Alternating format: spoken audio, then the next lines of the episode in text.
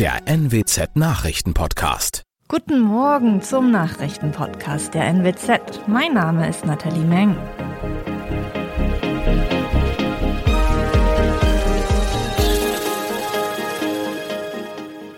Und das sind unsere regionalen Nachrichten am Morgen. Landesregierung macht Hoffnung auf Corona-Lockerungen. Riesige, womöglich giftige Spinne in Bremer Großhandel entdeckt. Und erneut Sturmflutgefahr an Niedersachsens Küste. Die Menschen in Niedersachsen können auf gelockerte Corona-Regeln in den kommenden Wochen hoffen. Das kündigte Regierungssprecherin Anke Pörksen am Dienstag in Hannover mit und machte damit Hoffnung auf ein entspanntes Frühjahr. Man sei optimistisch, langsam in sicherere Gefilde zu kommen und dass deutliche Lockerungen möglich sein werden. Welche Regeln genau gelockert werden könnten, blieb am Dienstag aber weiter unklar. Ebenfalls, wann welche Lockerungen eintreten könnten. Heute beraten zunächst Bund und Länder über das weitere Vorgehen in der Pandemie. Nach dieser Ministerpräsidentenkonferenz möchte die Landesregierung in Hannover über konkretere Schritte in Niedersachsen entscheiden, sagte Regierungssprecherin Pörksen. Ein tierischer Besuch aus Übersee hat am Montag für einen Polizeieinsatz in Bremen gesorgt. Im Stadtteil Hornlehe entdeckten Mitarbeiter eines Großhandels in einem Container eine augenscheinliche Giftspinne.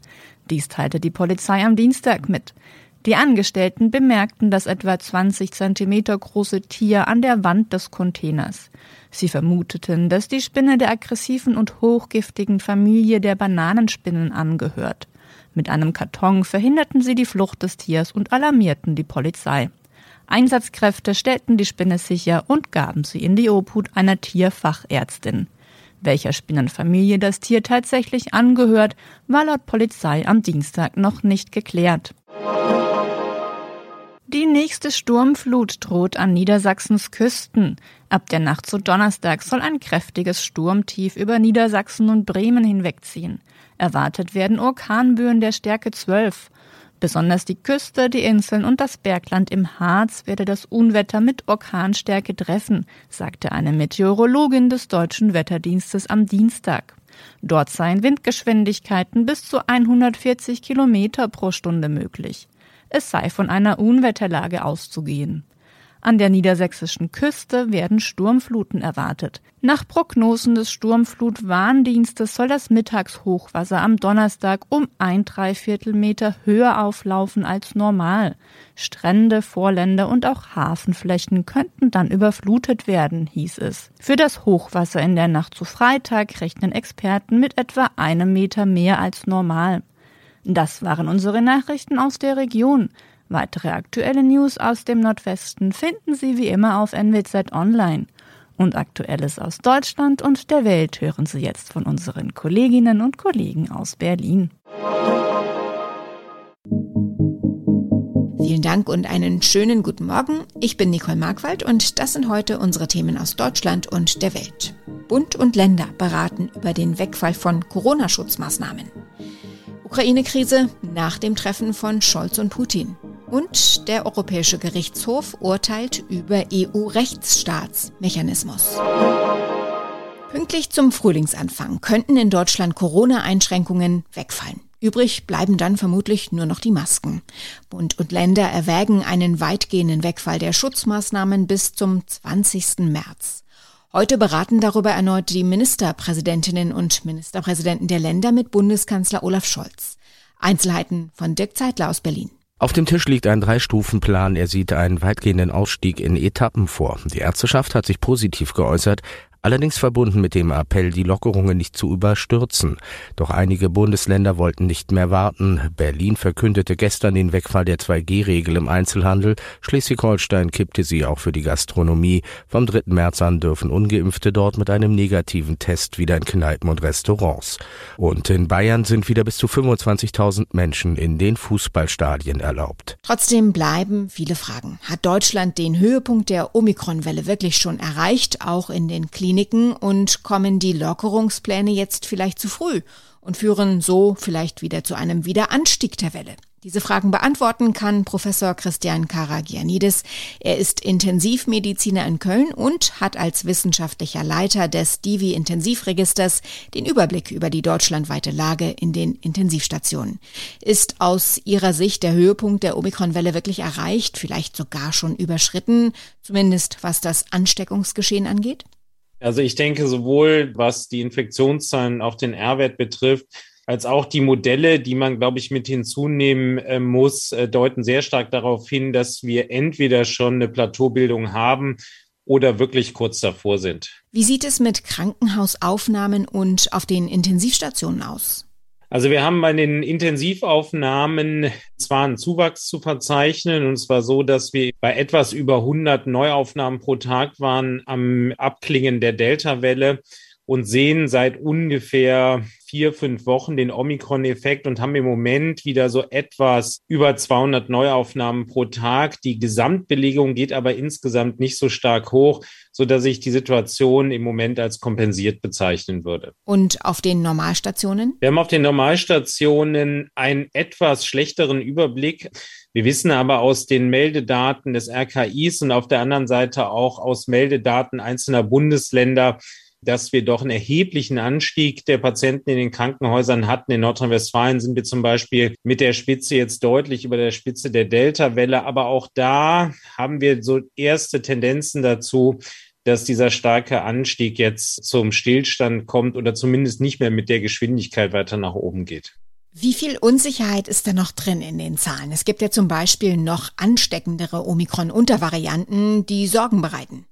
Also wir haben insgesamt, glaube ich, drei Unsicherheiten. Die erste Unsicherheit ist, dass äh, diese Untervariante BA2 im Moment in Deutschland noch nicht dominant ist, so wie wir es in anderen Ländern hatten.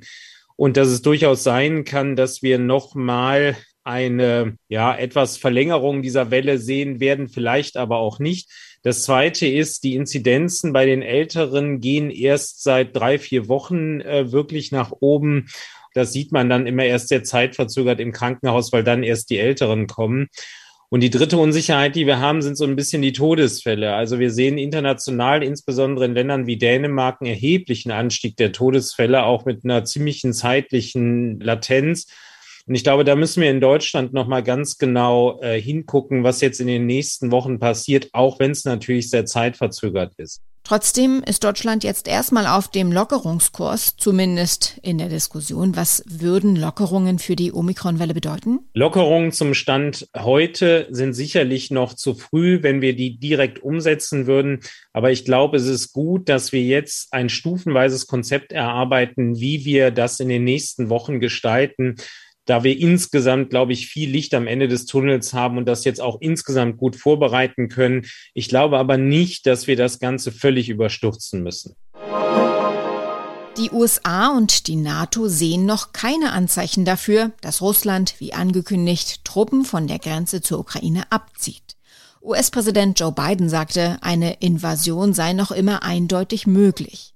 Die USA wollten sich aber weiter auch um eine diplomatische Lösung bemühen. Hoffnung darauf hatte es bei einem Besuch von Bundeskanzler Olaf Scholz bei Russlands Präsident Wladimir Putin gegeben. Aber es bleiben noch viele offene Fragen. Ulf Mauder berichtet aus Moskau.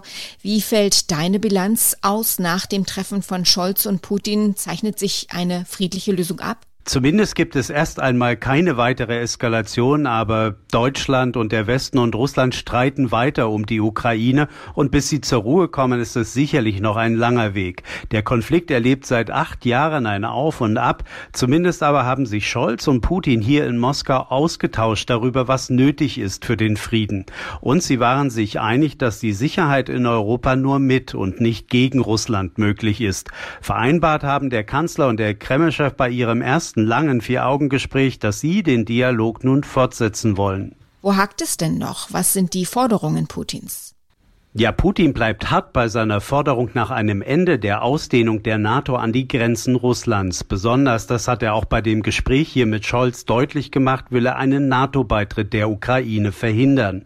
Zwar meint Scholz, dass das ohnehin gerade nicht anstehe, aber Putin will nicht warten, sondern Klarheit haben. Und bei dieser zentralen Forderung hakt es gewaltig, denn die NATO besteht auf dem Prinzip, dass jedes Land sein Bündnis frei wählen kann, also auch die Ukraine.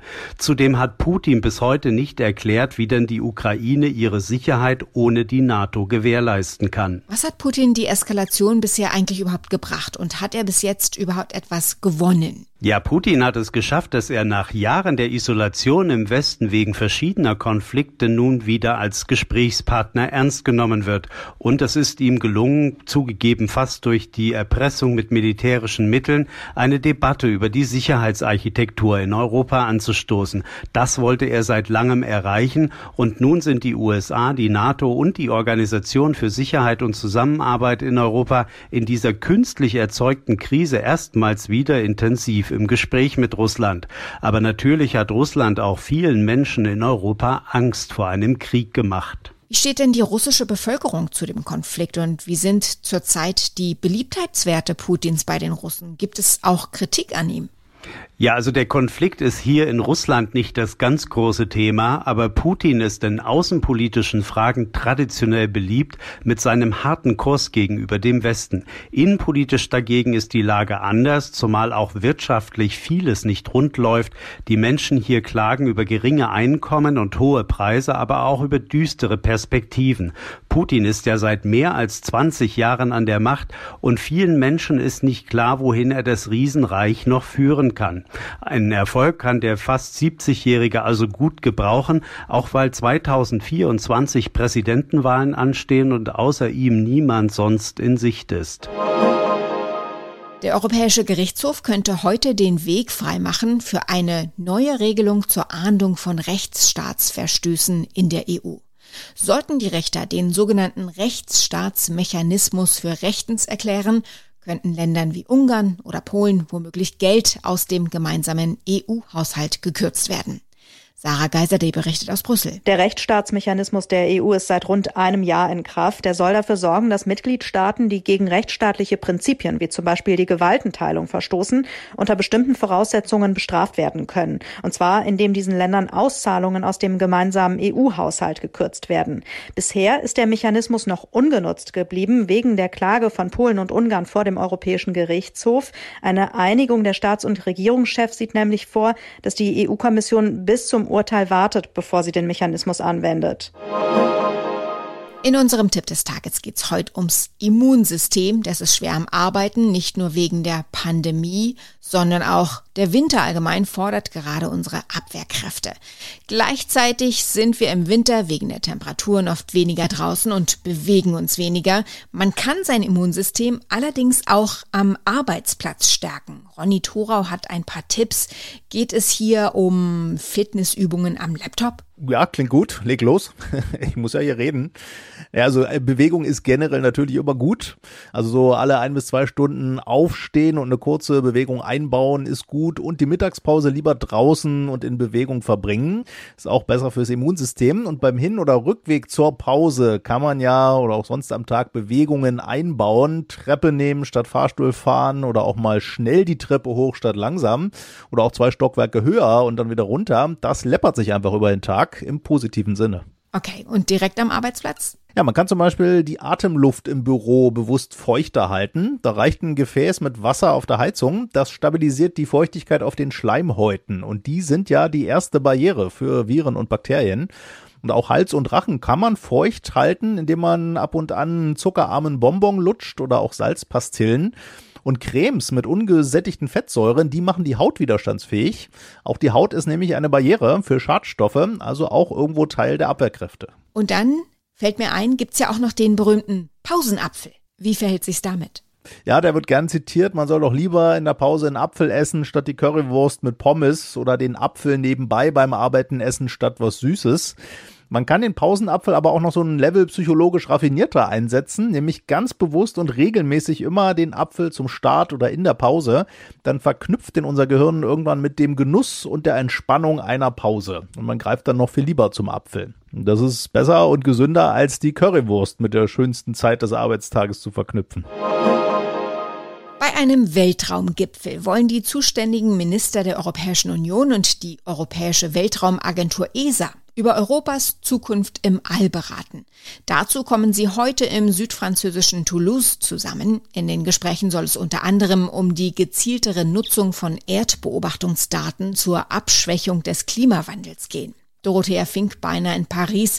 Auch Frankreichs Staatspräsident Emmanuel Macron ist bei dem Weltraumgipfel dabei. Was ist konkret geplant? Also Macron will, so hat er angekündigt, Europa aufrufen, sich energisch in den Luft- und Raumfahrtwettbewerb zu werfen und zum Big Player, zum Schwergewicht der Raumfahrt zu werden. Und in dem Zusammenhang stellt sich natürlich auch die Frage, ob Europa, das zwar in Französisch-Guyana einen Weltraumbahnhof hat, nicht vielleicht doch auch ein eigenes Raumschiff für bemannte Flüge haben sollte. Denn bisher fliegen die Astronauten Astronautinnen und Astronauten der ESA ja mit den USA, also mit der NASA ins All. Es wird auf jeden Fall ein spannender Tag. Soweit das Wichtigste heute Morgen.